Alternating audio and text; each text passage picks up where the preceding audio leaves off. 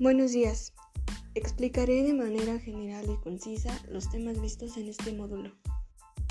Comenzando por las preposiciones simples y compuestas, daré a conocer su significado real y por último explicaré con mis propias palabras eh, cada tema del módulo.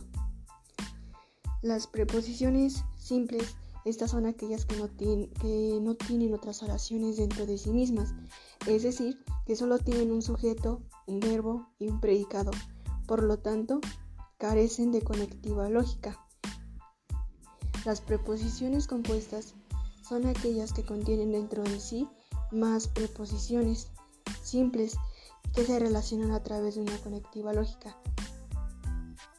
Eh, estas, eh, ya explicando de mí, a lo que quiere decir es que las preposiciones simples, al ser oraciones más pequeñas, eh, no requieren de conectivos, verbos, para estas, para preposiciones.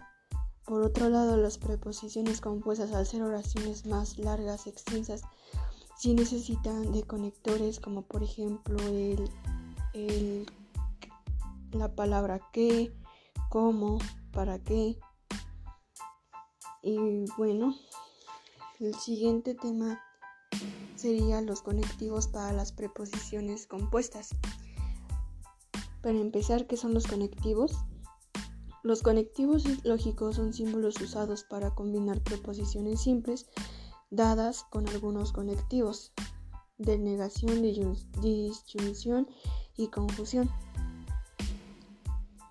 Y estos, explicándolo, ahora estos solamente son como los que mencioné anteriormente. Tienen, por ejemplo, para las palabras que, como, para que, todos esos como verbos pequeños, tienen, están clasificados ya sea en que sean de negación, que sean de disyunción o que sean de confusión. Ahora, el último tema de este módulo es la argumentación válida e inválida. ¿Qué quiere decir esto?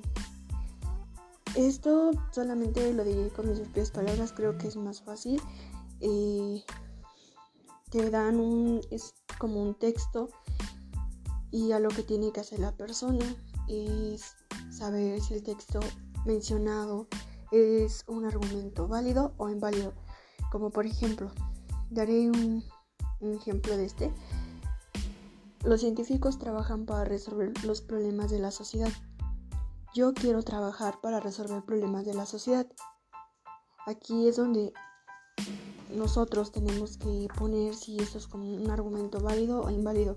En mi caso, pues yo le puse que es un argumento válido, porque sí podría ser científico si trabaja para resolver problemas de la sociedad. Y, daré otro ejemplo. Todos los leones son de África. En ese zoológico hay un león. Entonces el león de este zoológico es de África. Y en este caso el argumento no es válido.